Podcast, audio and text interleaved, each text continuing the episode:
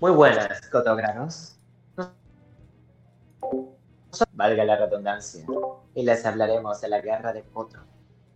La guerra de Coto fue un conflicto bélico surgido entre Uh, Costa Rica. Espera, mi querido compañero cotógrafo. Yo también quiero meterme al, al podcast, por favor. Cotógrafo Eloy, ¿qué haces aquí?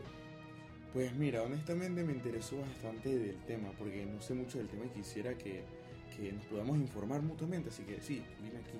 No sé si puede entrar, me permite entrar a mi querido coto- co- cotógrafo Alessandro. Claro, Cotógrafo Eloy. Eres mi hermano, Cotógrafo. Muchísimas gracias, hermano. Puedes continuar, por Bueno. favor. Gracias, Cotógrafo Eloy. Esta fue, un ah, esta fue una guerra entre Costa Rica y Panamá, que ocurrió el 21 de febrero y el 5 de marzo de 1921. Una fuerza expedicionaria ocupó en nombre de Costa Rica la localidad de Pueblo Nuevo de Coto, un caserío. Eh, el- el- espera, espera, espera, espera, espera. El, el pueblo nuevo de Coto, eh, solamente como comentario, eh, que yo recuerdo, porque a mí sí me fue bien en geografía. Eso fue en provincias de Punta Arena, en la República de Costa Rica, antes de este conflicto. Puedes continuar, disculpa la interrupción. Muchas gracias por el dato. Ok, ¿dónde estaba? Ah, sí. En los márgenes del río homónimo. La incursión se justificó por el hecho de que desde tiempos coloniales no se tenía una frontera definida entre Costa Rica y Panamá, y ambas potencias consideraban la zona alrededor de Coto como parte de su territorio. El hecho encendió el nacionalismo en ambas naciones, donde se organizaron fuerzas voluntarias para resolver militarmente el conflicto. El desarrollo de la guerra se dio en dos escenarios. El primero fue en Coto, donde las fuerzas panameñas en unos días lograron revertir y rechazar las acciones de Costa Rica en la zona, culminando en una victoria táctica de Panamá. El segundo fue en la provincia. Ya va. ¿Qué, qué era una victoria táctica en la guerra? Ah, una victoria táctica. Se basa más que nada en victorias que dan rumbo a largo plazo. Por ejemplo, tú puedes tener una victoria normal, regular, pero si no te sirve a futuro, no es una victoria táctica. Al menos algo así tengo entendido. Ah, es, como un tipo de victoria temporal la cual en realidad no es como una guerra armamentística, sino una guerra eh, pues estratégica. Me podría decir. Sí, sí, bueno, disculpa la interrupción. Continúa, compañero. En fin.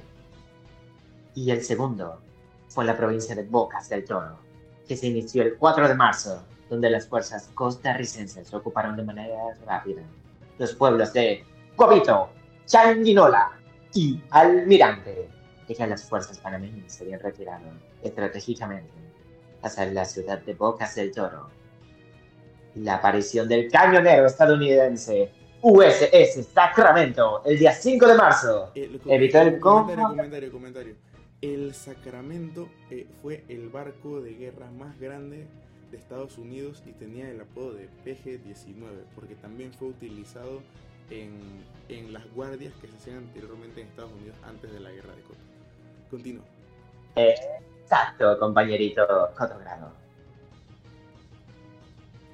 Esto evitó el confrontamiento en esa zona y obligó al retiro de las fuerzas costarricenses hasta más allá del río Sixaola. El, el río Sixaola. La- otro comentario, otro comentario. Eh, el río Sixaola es, es uno que está en el Mar Caribe, que es el río más grande que divide a Costa Rica de Panamá. No lo divide como tal, pero sí, es el- la vertiente de todo este conflicto que fue ocasionado por un- una plantación de bananos, que no tiene mucho sentido, pero sigue, sigue, compañero. Exacto. Háganle caso, Cotogrados. Él sí sabe de geografía. En fin, debido a la presión de los Estados Unidos a través del ultimátum del secretario de Estado, Greenwich Colby, Panamá decidió aceptar, bajo el fallo White, la cesión de la zona de Coto, mientras que Costa Rica debió renunciar a sus pretensiones territoriales. En Bocas del Toro, Como Estados Unidos sujetaba en defensa de los intereses de sus empresas bananeras, tomaron medidas drásticas. Sí, ahí están las bananas de la guerra de Koto. Sí, sí. Porque no sé si lo sepan todos ustedes, pero esta guerra no se basó ni en corazón, ni en territorio, ni en política. Se basó en plantaciones de banana. Sí. Es un poquito gracioso que dos países estén discutiendo por un, un terreno para plantar bananos, pero sí. Pues continúa. Exacto.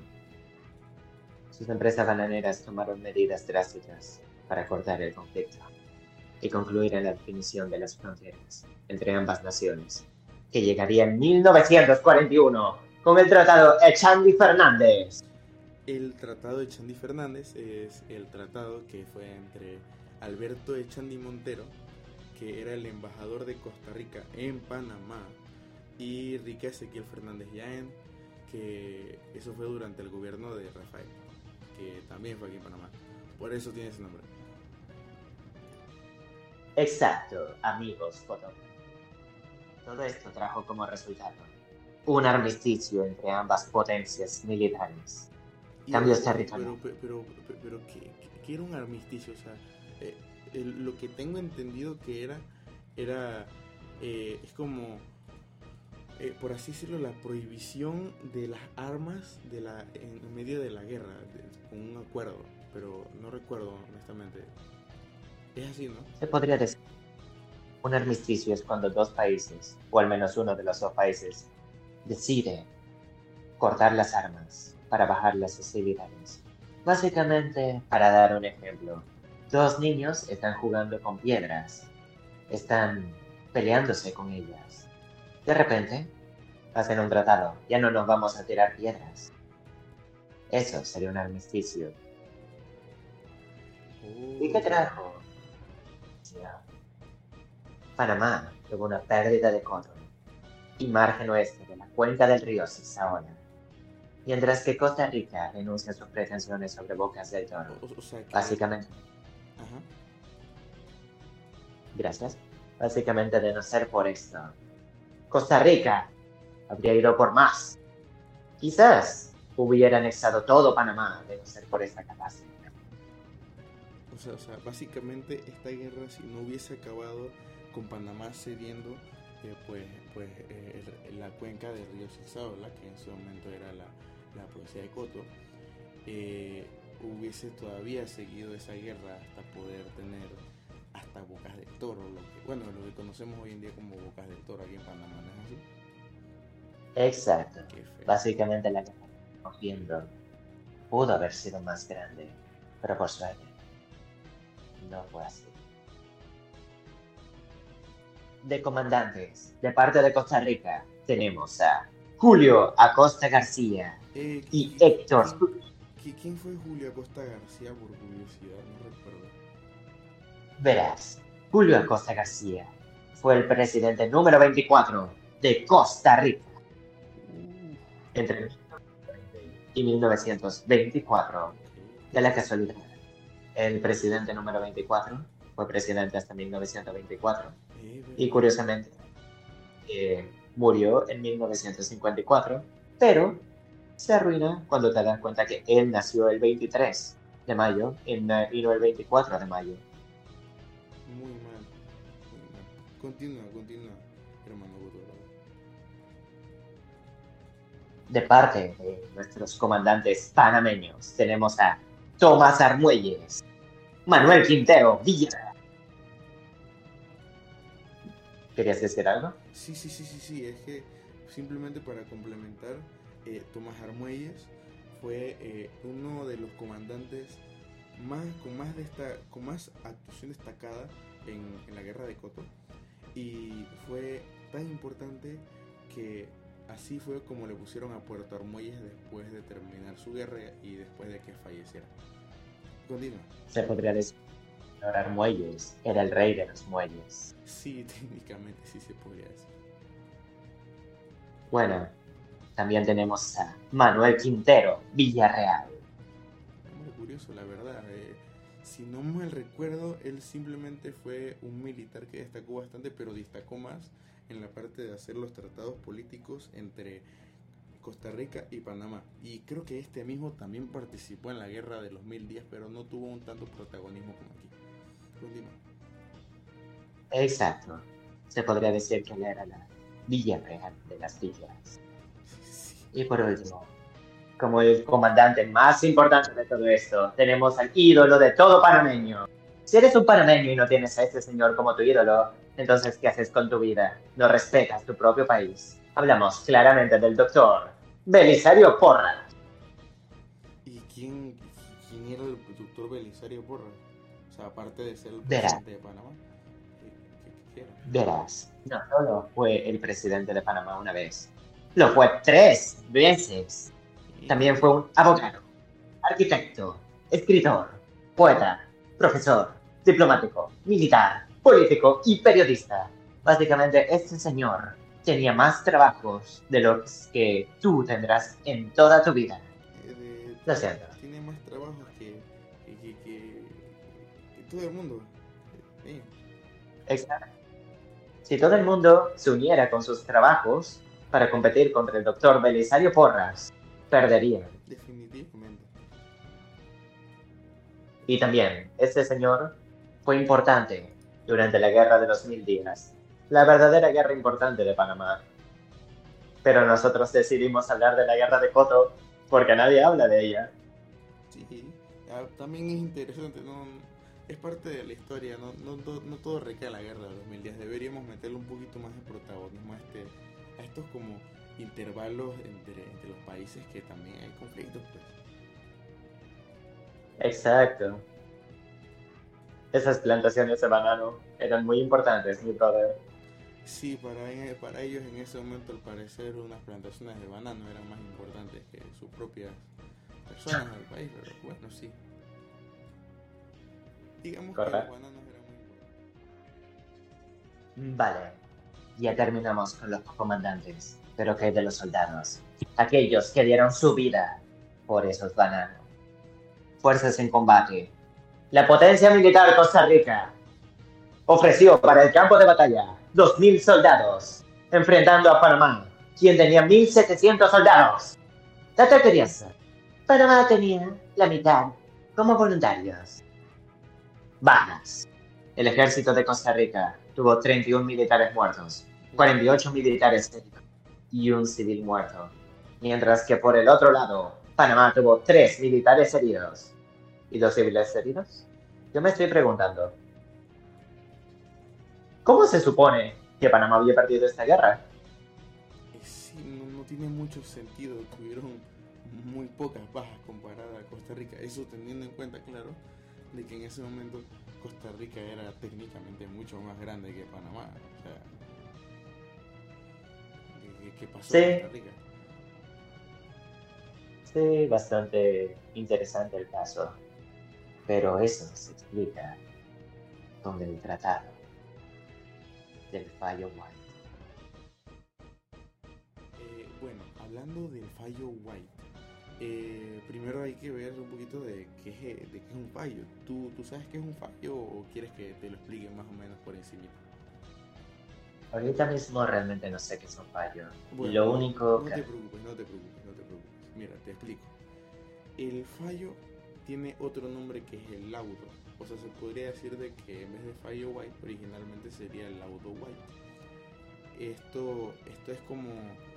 eh, es una denominación de la resolución que, que dicta un árbitro, que el árbitro, bueno, sería como quien está en medio de ese conflicto político que es lo que divide a dos fronteras de un país.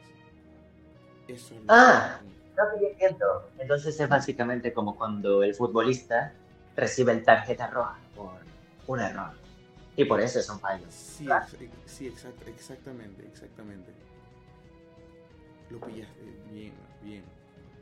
Este fallo, el fallo White o el laudo White, se hizo el 12 de septiembre de 1914 eh, por el presidente de Estados Unidos que en esa época era Edward Douglas White. él fue presidente de Estados Unidos desde 1894 hasta 1921 y él también fue senador en ese país y también fue líder de, de la Corte Suprema de Estados Unidos. Por supuesto trabajó ahí también. Eso fue denominado, el fallo White fue denominado en Washington, Estados Unidos. Eh, tenía el objetivo de resolver las diferencias limítrofes entre Costa Rica y Panamá, que en ese momento eran, bueno, se hizo una guerra por unos bananos, simplemente por eso hicieron todo este conflicto, hicieron hasta un tratado. No tiene mucho Es sentido, interesante. la verdad. Bananos cambiaron el transcurso de la historia. ¿Cómo hubiera sido un mundo diferente? Donde en vez de bananos hubieran sido papayas. o mangos.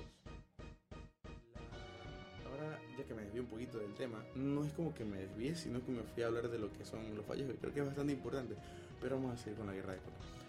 Eh, la guerra de Coto tuvo una historia colonial un confusa porque no estaba delimitada como tal como una época colonial, sino que tras la llegada de Cristóbal Colón a la región de, a Bocas del Toro de 1502, y bueno, tú te preguntarás de quién fue Cristóbal Colón. Bueno, eh, creo que todo el mundo lo sabe. Cristóbal Colón fue quien se denominó como el descubridor de América. En realidad no lo fue, pero eh, sí, históricamente se, se denominó Cristóbal Colón como el descubridor de América. Ahora, Pero compañero, ¿Sí? una pequeña duda. Exactamente qué tiene que ver todo esto con Costa Rica y Panamá, siendo que esto es mucho tiempo después. Bueno, buena pregunta. Es que Cristóbal Colón en 1502 fundó la gobernación de Veragua. Eh, en este momento se conoce como Veraguas, pero en ese momento se conocía directamente como Veragua, no, no Veraguas. Otra Pero- pequeña duda. ¿Sí? ¿Qué tipo de aguas deben ver aguas? Hmm, Honestamente ni idea, pero así es como lo denominaron actualmente, así que no, no se puede hacer mucho al respecto. qué interesante. Ahora, en 1537 se dividió en dos territorios. El Ducado de Veragua, que fue un señorío territorial hereditario que se creó el 19 de enero de 1537 durante el reinado de Carlos I en España. Y eh, pues un, y, y en Veragua Real, que Veragua Real eh, fue un territorio, un territorio de la corona de Castilla. Ah, Eso era lo que reinaba en ese momento España, donde ajá, la corona de Castilla fue quien ¿Cómo envió? Cristóbal Colón a Panamá. A Panamá, a América, perdón. Ah, ¿Ibas a hacer alguna pregunta, compañero? Ah, no importa. Si no lo escuchaste es porque el destino no lo quería. Está bien, sigamos. Eh, bueno, todo esto, eh, bueno, el eh, Veragua Real se extendía hasta lo que hoy conocemos como la República de Nicaragua, que es otro país. Eh, esto quedó en ese momento por un dominio completo de la corona española. El ducado consistió en un territorio cuadrado en medio del istmo de Panamá, que separaba los territorios de Castilla de Oro y Veragua Real. Después, en 1540, Veragua Real se convirtió en la, pro- en la provincia de Nuevo Cartago y Costa Rica, que bueno, actualmente es simplemente Costa Rica. Ese nombre Cartago me suena un poco. ¿Te suena de...? Ah, verás. Las historias del Imperio Romano. Un poco de batalla. Quizás eso podría estar para otro día. Está bien, está bien. Eso lo dejaremos para otro podcast en el futuro. Bueno, estos territorios de Nuevo Cartago y Costa Rica también se extendían hasta el Ducado de Veragua, que fue hasta Honduras. O sea, esa fue la división. Se dividió en Costa Rica, lo que actualmente conocemos simplemente como Costa Rica. Y pues el Ducado de Veragua se dividió a lo que hoy conocemos como Honduras. Ahora, bueno, bueno, bueno, espera, espera, que me desvié un poquito de lo que es el tema principal y me fui más bien al pasado. Hablemos directamente de lo que siendo la disputa entre Costa Rica y Panamá, que es lo que nos interesa. En 1905, luego de que Panamá se separó del territorio colombiano, de la Gran Colombia, pues se intentó firmar un tratado con el nuevo gobierno panameño, que fue el Tratado Pacheco de la Guardia en el 6 de marzo de 1905. El Tratado Pacheco de la Guardia fue un acuerdo limítrofe eh, con Leonidas Pacheco y Santiago de la Guardia, que fueron los representantes de la República de Costa Rica y de la República de Panamá. Este tratado fue ratificado por Panamá, pero no por Costa Rica. Por lo tanto, el tratado pues se invalidó. Simplemente porque Costa Rica se quiso aprovechar de que como no le convenía, pues se aprovechó de que Panamá era el país más débil que Colombia, era un país más débil que Colombia en ese momento. O sea que todo esto se hubiera podido haber evitado mucho antes. Sí, exacto. Si Colombia no, no nos hubiese denominado como más débil que ellos, probablemente se hubiese evitado todo este conflicto por unos bananos. Eh, ahora, ¿Sabes? ¿sí? Tengo ganas de comer bananos de cotton. Sería genial. Eh, es verdad, aunque no creo que actualmente hayan eh, plantaciones, bueno, posiblemente sí, pero es un algo histórico. No creo que sean baratos los, los bananos de cotón. Hmm. ¿Y si están en museos por su representación histórica? Puede ser. Pero eh, nos estamos yendo del tema, hermano. Ah, eh, estos hicieron, pues Costa Rica hizo un intento que, de ocupación de la zona designada, eh, pero Panamá, según el fallo de Louvet, en julio de 2004, en, en Gandoca, Gandoca era eh, un pueblo del Caribe del Sur, de Costa Rica, estaba en la provincia de Limón, eh, tuvo una fuerza de 15 a 20 hombres en el ejército costarricense. Ahora, en mayo de, el mayo 28 de 1909, un destacamento armado de Costa Rica tomó posesión de la zona del oeste de Río Sixaloa, que es como la vertiente, como dije anteriormente, de todo este conflicto, porque está pues en medio de... Ahora, años después de esto, de todo este problema con el fallo Lowe, pues en 1910 Panamá y Costa Rica aceptaron un acuerdo de mediación con el gobierno de Estados Unidos que fue una convención de, de arbitraje de Anderson Porras. Se hizo en la ciudad de Washington, Estados Unidos, el 17 de enero de 1910 y designó a Edward Douglas White, que, bueno, como dije anteriormente, fue el presidente de Estados Unidos,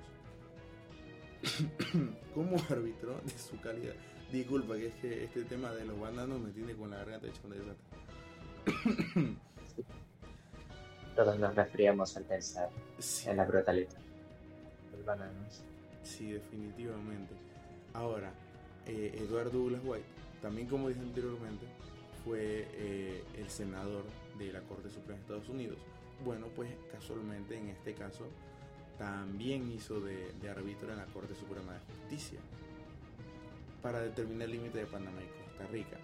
El 12 de septiembre de 1904, el señor White firmó el fallo arbitral conocido como el fallo White. Ahora, ¿qué es el fallo White? Lo expliqué hace un momento, así que no lo voy a volver a explicar. Eh, donde el gobierno panameño se mostró descontento con la resolución, ya que dicho fallo beneficiaba más a Costa Rica.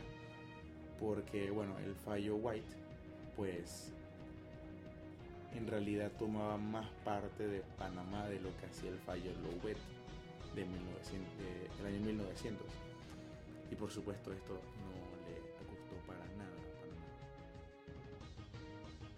Se me hace interesante cómo Estados Unidos intervino en una guerra tan pequeña. Sí, definitivamente. Al fin y al cabo, todos los conflictos que está Panamá también está metida Estados Unidos porque ajá, Panamá siempre está con, esta, con su mejor amigo Estados Unidos. Bueno, sigamos. Y- En- ¿Sí? ¿Quieres hacer un comentario? Y tengo esta duda. ¿Por qué un país tan pequeño que nadie conoce como Panamá, que es tan importante para Estados Unidos, la superpotencia más poderosa de todo el mundo? Siempre tengo esa duda. Esa es una muy buena pregunta que viene a otro tema, pero aún así voy a hacer eh, el comentario. Bueno, eh, todos sabemos que pues Panamá eh, está en un punto muy estratégico del mundo en general. Entonces, bueno, pues como aquí tenemos el canal de Panamá y Estados Unidos decidió hacer el canal, pues aquí en Panamá, pues a, Estados Unidos le conviene que Panamá esté en un buen estado. Por lo tanto, para Estados Unidos Panamá es como un hijo mimado. Así que sí, por eso es que es tan importante para Panamá y pero sí es tan importante para Estados Unidos y eso es por lo que Estados Unidos siempre está involucrado en el 99.9% de los conflictos que tiene Panamá. Wow, bueno, cada vez se sorprende más. Sí, definitivamente. Y uno no se espera que un país tan pequeño esté junto a Estados Unidos, pero sigamos. En 1914, el ministro de Gobernaciones costarricense, Carlos María Jiménez, visitó el Golfo Dulce y corroboró que habitaban 800 personas y la mayoría de estos eran chiricanos, o sea, lo que actualmente conocemos que está casualmente en la frontera, pues Chiriquí. El Chiriquí David. Ahora, el, esto ordenó el traslado de los poblados por razones sanitarias. Hoy es lo que se conoce como el Puerto Jiménez, que es eh, el decimotercer cantón en la provincia de Punta Arenas de Costa Rica. Esta acción se concretó en 1917. También en 1917, el secretario de la guerra, José Joaquín Tinoco Granados, que este señor pues, fue simplemente un militar y un político costarricense muy importante por la guerra de Coto, pero no tuvo protagonismo en algún otro hecho histórico, pues recibió una concesión de cocales en la zona del Golfo Dulce a su favor. Y esto llamó la atención de las autoridades panameñas que comenzaron a reforzar el área con más y más y más policías. Bueno, ya pues yendo un poquito más al final de todo, pues en Bocas del Toro la situación era totalmente diferente. Porque con la ayuda del ferrocarril de la United Fruit Company, que bueno, pues era la empresa multinacional estadounidense que se fundó en 1899, que se dedicaba a la producción y comercialización de las frutas tropicales cultivadas pues, en América Latina. En este ferrocarril, unos mil soldados costarricenses aproximadamente, muy bien armados y dirigidos por oficiales veteranos, que se ocuparon de la lucha en Guavito, Almirante y Changuinola el 4 de marzo. Los panameños de esta área se quedaron esperando los refuerzos de la capital con sus armas. Y bueno, pues por supuesto que fueron superados en número y en armamento y no tuvieron más opción que, bueno, rendirse e irse momentáneamente. Más bien algo como una retirada estratégica. Todas estas batallas finalmente habría llegado a la resolución. Desde el 4 de marzo, la guerra tomó un giro inesperado en la bahía de Charco Azul, en Chile. Apareció el acorazado Pennsylvania, con órdenes de proteger la ciudad. Quiero hacer un comentario, hermano. El, el acorazado de Pennsylvania, como el anterior barco que estuvimos hablando anteriormente, el PG-16, este también formaba parte de ese escuadrón de acorazados que defendía de que defiende las costas de Panamá. Este tenía las siglas BB38. Este, bueno, también era un acorazado de la Armada de Estados Unidos y era el líder en su clase. Ya puedes continuar. Este querido acorazado tenía órdenes de proteger a los ciudadanos e intereses estadounidenses en la zona. Igualmente apareció el crucero Sacramento en la costa atlántica el 5 de marzo Estados Unidos exigió a ambos países el cese de hostilidades y el retiro de las fuerzas de beligerantes. Sin más opciones, los hombres de ambos mandos abandonaron sus posiciones. Pocos días después. Sí, muy triste. Pero pocos días después, el 18 de marzo de 1921, un accidente ferroviario. Ah, está luego Pero bueno, hubo un accidente ferroviario cerca del puerto de Pedregal donde murieron cuatro personas y varios heridos. Todos ellos combatientes que regresaban del conflicto. Entre ellos se encontraba Tomás Armuelles. No. ¡No!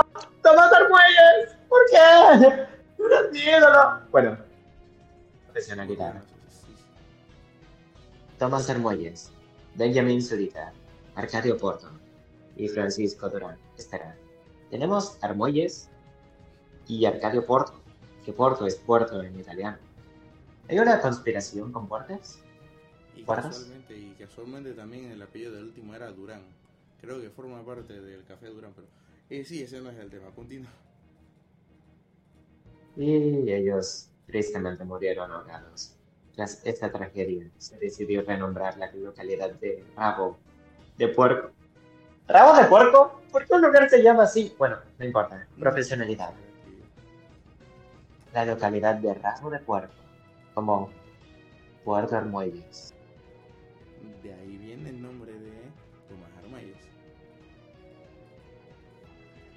Exacto. En la vida, los expedicionarios panameños fueron recibidos como héroes por la población y un homenaje similar recibieron en la capital el general Quintero y sus hombres del presidente Porras y de la ciudadanía. Panamá intentó por sus medios en los meses posteriores a la guerra en apelar ante Estados Unidos el diferendo fronterizo. Sin embargo, este país no quedó otra opción a Panamá en acatarlo el 24 de agosto de 1921, el presidente Porras decretó duelo por un mes. Ojo, ojo Quiero hacer un comentario. Para los que estén escuchando el podcast, A ver, mi querido todo eh, Para los que estén escuchando el podcast y no sepan lo que es un duelo nacional, eh, un día de duelo nacional o también conocido como luto nacional es uno o varios días que se marcan, bueno, como luto o como conmemoración a, lo que sea, normalmente siempre a unas figuras que fueron importantes en ese día.